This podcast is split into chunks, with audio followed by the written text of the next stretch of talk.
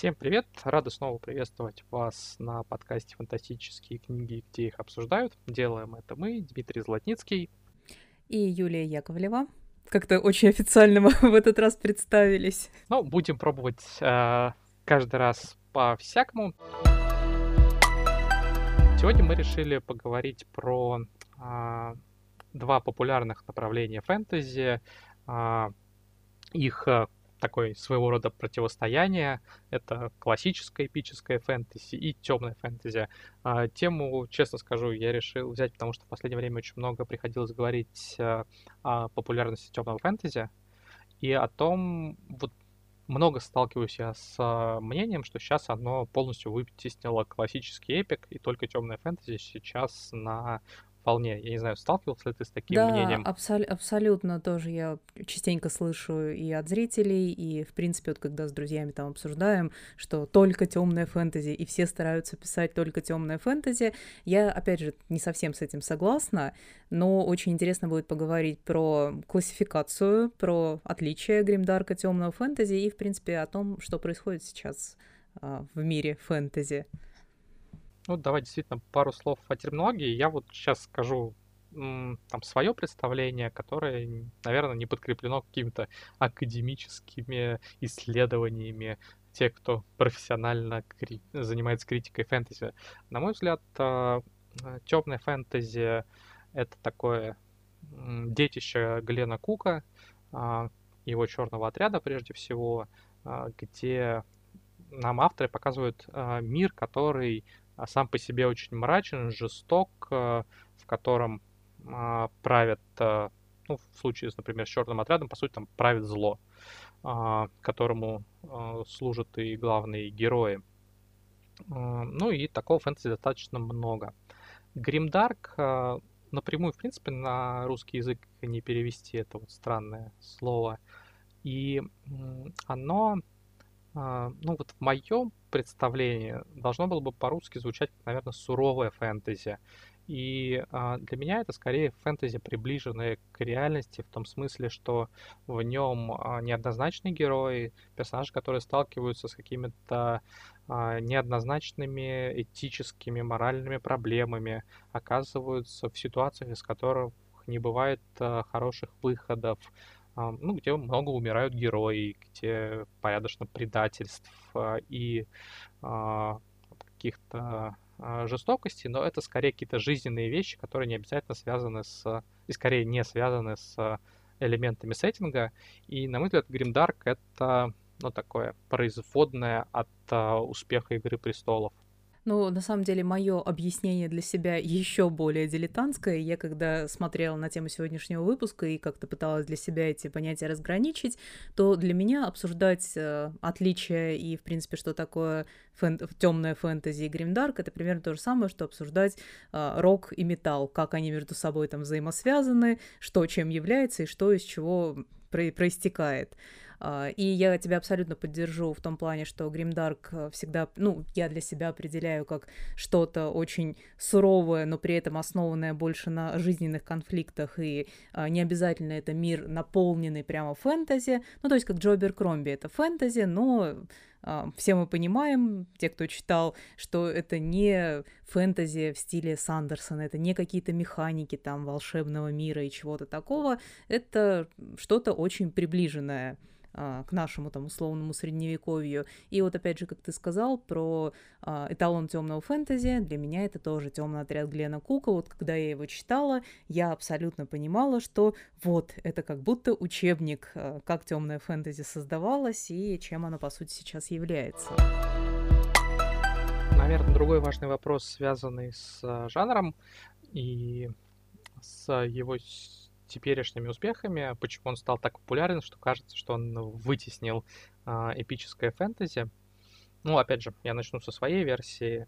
А, мне кажется, что а, в прошлом веке был прям переизбыток а, таких не, не только не просто эпика, ладно бы это, но вот такого откровенного эпигонства Толкина, когда а, кто-то очень светлый борется с кем-то очень темным. И да, и разделение на э, светлый и темный, там порой ощущение, что фэнтези писали по методичке, там, э, про героя, который родился и живет где-нибудь в деревне с э, особым э, предназначением и будущим, с поиском артефактов, которые запрятаны где-нибудь на другом конце света, с какими-нибудь аналогами орков, которые бесчисленными толпами прут на э, небольшие армии света, которые героически их отражают. Я, конечно, слегка утрирую, но вот э, эпигонов Толкина было очень мало, и не много было авторов, которые способны предложить что-то радикально новое.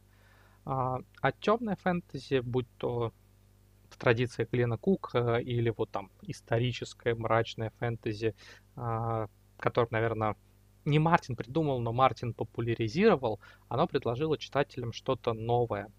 И тут появилось сразу два эффекта.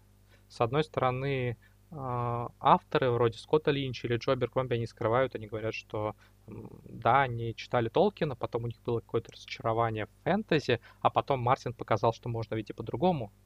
А, и это... Ты уже начинаешь рассказывать мою теорию, которую я хорошо, хотела хорошо. озвучить.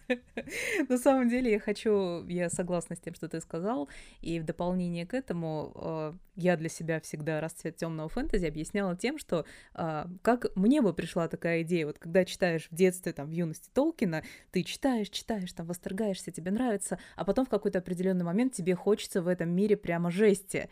И э, если у тебя есть таланты, если у тебя есть авторские предпосылки, ты хочешь развить какой-то собственный мир, где есть фэнтези, но где есть какие-то а, я ни в коем случае не хочу сказать, что у Толкина там детские конфликты, но конфликты более однозначные, да. Ну, то есть он, он не задумывался там, а, что происходит с детьми орков, если они у них есть, или э, ну, устроит, мере, ли, это не устроит ли Арагорн геноцид э, в тех, кто пережил войну за кольцо. В целом, когда э, герои убивают э, орков, хотя у Толкина даже есть несколько орков, у которых какая-то личность, пусть и неприятная, но есть, э, читатель это воспринимает как, ну ок. Совсем не то же самое, что э, когда герой убивает другого человека, у которого ты знаешь, например, что есть эмоции, свои цели, да, ну и говоря же опять вот про свой личный читательский опыт, а, в юности, там, там, ну, лет до 20, я читала исключительно эпическое, приключенческое фэнтези и о существовании... А, я даже Глена Кука читала уже лет в 24, в 25, впервые знакомилась, и а, для меня такого жанра, как темное фэнтези, не существовало. И когда я впервые читала там Аберкромби, Кука, для меня это просто было невероятным каким-то открытием. А, тогда, а что, так можно а тогда было? сразу вопрос, а с кого у тебя вот началось такое знакомство? С Джо Аберкромби. С Джо Аберкромби это была просто абсолютно абсолютная сразу любовь. А, Джобер Кромби для меня вообще особенный автор и в плане знакомства именно с темным фэнтези, и в плане того, что я очень долго была законсервирована именно в авторах 20 века. То есть я на современников как-то даже особо внимания не обращала. Ни на там Янка Далт направление. Вот мне казалось, что фэнтези — это 20 век. Это Толкин, это его последователи. Дальше я не хочу, не буду, не предлагать. И вот когда я начала читать Джобер Кромби, это было вау, я, кстати, вот э, чуть выше, когда мы говорили, подумал, что это не то чтобы распространенная вещь, но часто встречающаяся в, э, в частности, в Гримдарке, а, когда у тебя есть, э, и который меня очень сильно привлекает, когда у тебя есть главный герой, стоящий по разные стороны баррикад, а, и или даже, может быть, не по разные стороны баррикад, но у которых разные цели, ты понимаешь, что успех одного означает проблема другого. И а, если тебе оба там, ну пусть даже, может быть, симпатично, может быть, просто эмоции какие-то вызывают, то когда а, между двумя интересными тебе личностями есть вот такое противостояние, куда интереснее, чем когда у тебя есть Бильбо или Фрода или Арагорн, которым ты сочувствуешь, и просто Саурон и Орки, которым ты не испытываешь никаких эмоций. Блин, мне всегда нравился Саурон. Это просто сейчас я серьезная, когда читала «Властелин колец», а, я всегда задумывалась, но у него же там вот и предыстория есть, и там у него жизнь какая-то своя, Нет, ну если, цель. если почитать «Сильмариллион», то, наверное, можно, но «Властелин колец», мне кажется, это вполне однозначно воплощение Ну, во «Властелине колец» согласна, да. По крайней мере, когда ты читаешь его впервые и не пытаешься углубляться и что-то там копать, то конфликты там лежат э, исключительно на поверхности. Вот, ну и вторая причина, как мне кажется, такого всплеска Гримдарка в конце 90-х, в начале 2000-х связана просто с тем, что а, и тот же Мартин, а, и ну, чуть раньше Глен Кук завали нешуточную популярность, и тут и читатели хотели чего-то еще подобного, а, и издатель был заинтересован в том, чтобы вот эту волну поймать, поэтому когда к ним приходили там, на тот момент молодые таланты вроде того же Аберкромби или Бейкера или Стивена Эриксона, издатель, конечно, в тот момент для него это уже был куда меньше риск, потому что он понимал, что вот на такое фэнтези уже есть спрос. Ну и тут, наверное, все-таки стоит сказать большое спасибо Джорджу Мартину за то, что он ну, вот привнес эту серьезность, мрачность, популяризировал ее во фэнтези, хотя, ну вот, классическим темным фэнтези, наверное, Мартина назвать нельзя, это скорее такое серьезное псевдоисторическое фэнтези. Но вот это очень близко к тому, что я для себя подразумеваю под Гримдарком. Нравилось, когда началась «Игра престолов», и там, ну, первый сезон люди, которые очень далеки от фэнтези в литературе, начали смотреть, и каким это для многих было просто безумным открытием, что герои, главные персонажи могут спокойно умирать, что там такие жесткие предательства, и все происходит. Я просто помню, что у нас тогда вот в дружеской тусовке были такие активные баталии по поводу того, что а, темное фэнтези оказывается крутое. Мне, кстати, кажется немножко странным, что сейчас очень много же анонсировано различных телевизионных проектов, связанных с фэнтези. Ну и достаточно очевидно, кто пробил им дорогу, что каждому сервису, каналу хочется иметь свою игру престолов или какой-то аналог. Но при этом почти все проекты, которые находятся в разработке, даже не то, что а, где-то там недалеко до релиза вроде «Властелина колец» или «Колеса времени», которые вовсю уже снимаются. Но даже те вещи, которые только анонсированы, вроде там экранизации Чакраборти или фонды Ли, они, в общем, как раз не, совсем не темные, не мрачные фэнтези. То есть, казалось бы, если ты хочешь получить там свою «Игру престолов», то ты пойдешь к Джо Кромби или к Ричарду Моргану или к Стивену Эриксону и скажешь, дорогие товарищи, давайте мы вас экранизируем. Но нет, вот именно в какое-то такое мрачное фэнтези, а, почти никто сейчас из телеканалов э, не идет и не пытается снимать его. Что мне кажется немножко странно. А, ну да, наверное, с нашей, как с точки зрения читателей, но в принципе здесь стоит сказать о том, что Джош Мартин, значит, просто открыл для продюсеров то, что э, фэнтези в принципе как направление интересует аудиторию, аудиторию взрослую, платежеспособную, которая смотрит стриминговые сервисы сейчас может, наоборот, в другую сторону маятник качнуться, если все поупускают фэнтези, как раз много будет там классического фэнтези. Ну, скажем так, мы видели по примеру, например, «Властелин колец», когда э, после него начали Нарнию выпускать, и Рагона, и какие-то еще менее значимые проекты, но ничего сопоставимого в фэнтези на большом экране мы так и не увидели. Есть опасения, что вот сейчас волна немножко может схлынуть, если какие-то первые проекты после «Игры престолов» ну так, не срезонируют Хотя, мне кажется, ну, мы уже это обсуждали, по-моему, с тобой, когда у нас были э, эфиры в фанзоне, что Аберкромби, конечно, очень просится на экранизацию. Не то слово, про он, просто Он идеально. и не требует каких-то безумных бюджетов, там, конечно, да. есть эпические сцены, Кстати, но, да. но их не то чтобы прям очень много. Если, там, например, Эриксона, Стивена, экранизировать его малозанскую книжку, книгу павшему, то есть мало того, что их там 10 томов, то там еще персонажи, сопоставимые с могуществом, по могуществу с богами, с полубогами, гигантские армии. А, то есть масштаб такой набран. Там, там, там конечно, да, эпик э, нереального размаха. Ну, это вот как там экранизировать Сандерсона. Э, тоже нужно и спецэффекты, и массовка, и декорации. А Беркромби вот этого всего не требует. Так что Будем ждать, надеяться и верить. Ну, то есть, а, не секрет, что к нему с какими-то предложениями приходили. Вот. Хочется надеяться, что все-таки какой-нибудь из них до какой-нибудь конкретики дойдет, потому что он, конечно. Ну, при этом мы говорим а, о том, что в 21 веке идет расцвет Гримдарка, но при этом много замечательных авторов, которые и начали издавать, создавать, вернее, свои циклы э, как раз в нулевых и продолжают писать и более традиционного классического. Давай, наверное, поговорим это о новых авторах. То, что темное фэнтези Гримдарк, оно появилось новое, оно поэтому так очень ярко сияет, и порой кажется, ну, так затмевает более классическое фэнтези, но оно никуда не делось. А, и есть авторы, которые пишут э, уже не будучи эпигонами Толкина, но вот без там, мрачности, без э, жести. А, там, ярчайший пример как раз это Брэндон Сандерсон, который а, которому буквально религия не позволяет, например, ругаться на страницах книжек, он мормон, и им нельзя. А, и он создает очень изобретательные, глубокие, необычные миры. А, кстати, мне кажется, он такой своего рода начинатель подобной традиции, потому что вот в ней уже, можно сказать, там работают в какой-то степени там фонда Ли или бренд Wix.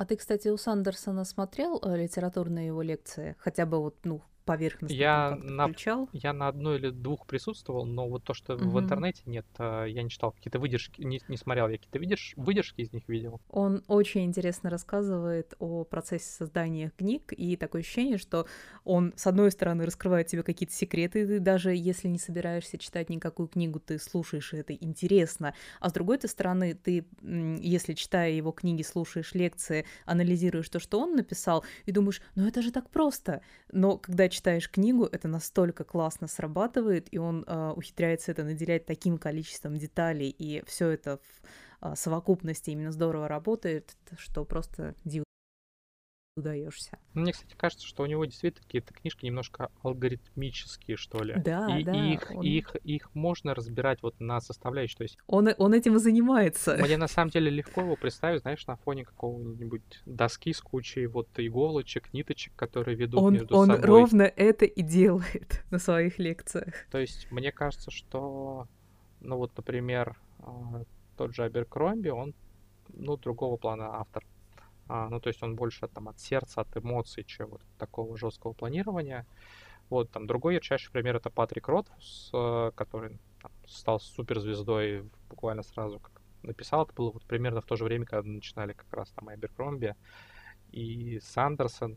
И у него вообще так, на первый взгляд, история скорее в духе Гарри Поттера, про академию, про взросление. Да, да.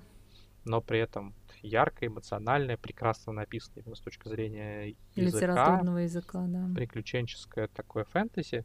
И, в принципе, есть немало, ну, чуть, наверное, менее известных у нас авторов, которые работают а, в той же, в том же примерно ключе, как Сандерсон, прямых подражателей у Ротфуса, наверное, нету, но все равно он там служит живым доказательством, что можно и сейчас писать супер популярное, такое приключенческое, более светлое фэнтези. Ну и нельзя некоторых метров со счетов списывать, э, там, прежде всего Теда Уильямса, который в свое время а, в каком-то смысле вот повернул фэнтези. А, те, кто читал «Трон из костей драконов», «Трон из костей дракона», я не знаю, ты, кстати, читала? Нет, я жду. Mm. А, тогда я немножко тебе не проспойлерю, но расскажу. А, Уильямс а, начал а, свою карьеру фэнтези как раз в конце 80-х, в начале 90-х, когда вот эти эпигоны Толкина в жанре правили бал. И сам-то Уильямс, он, конечно, тоже во многом был наследником этой традиции. У него есть много очень элементов привычных для традиционного фэнтези. И вот избранный, который вроде как никто, и походы за артефактами, и а, злой народ, который жаждет, злая раса, которая жаждет mm-hmm. уничтожить человечество. То есть там очень много вот таких элементов есть. А, но что отличало Уильямса? Во-первых, у него было много неоднозначных персонажей, действительно.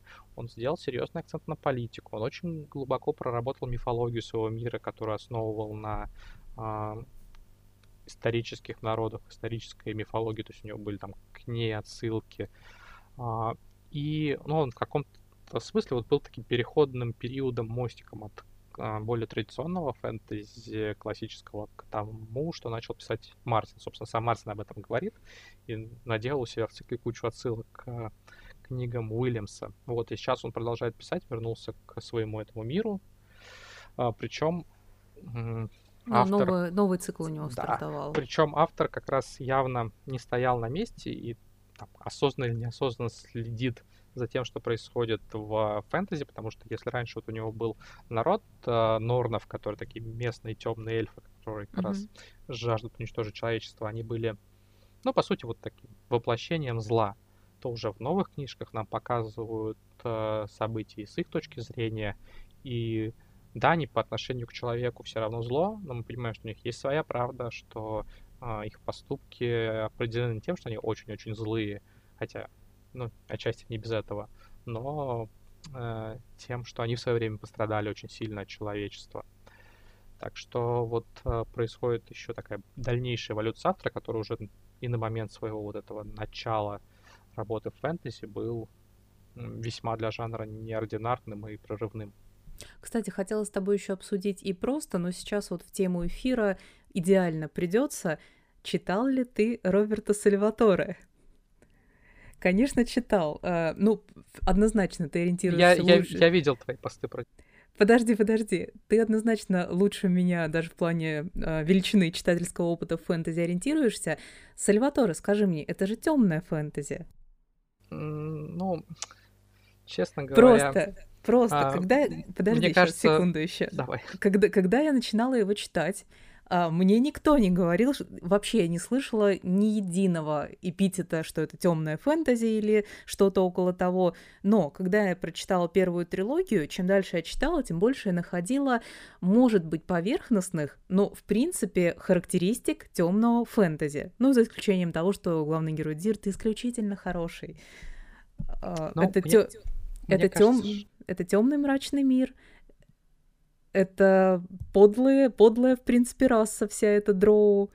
Почему не дается характеристика темного фэнтези? Вот в чем ты видишь? А, ну, тут два момента. Во-первых, мне кажется, все-таки такое темное фэнтези на минималках. Ну, лайт-версия темного фэнтези. Ну, то есть, например, как ты сказала, что там Трист или Дзирт, в зависимости от того, кому как больше да, нравится, да, да. А, он, например, выращен с младенчества буквально в обществе, которое позиционируется как ну, там, предбанник ада, да, а, да, где да. все друг друга ненавидят, э, и а, дроу по умолчанию вот, с молоком матери впитывают зло в себя.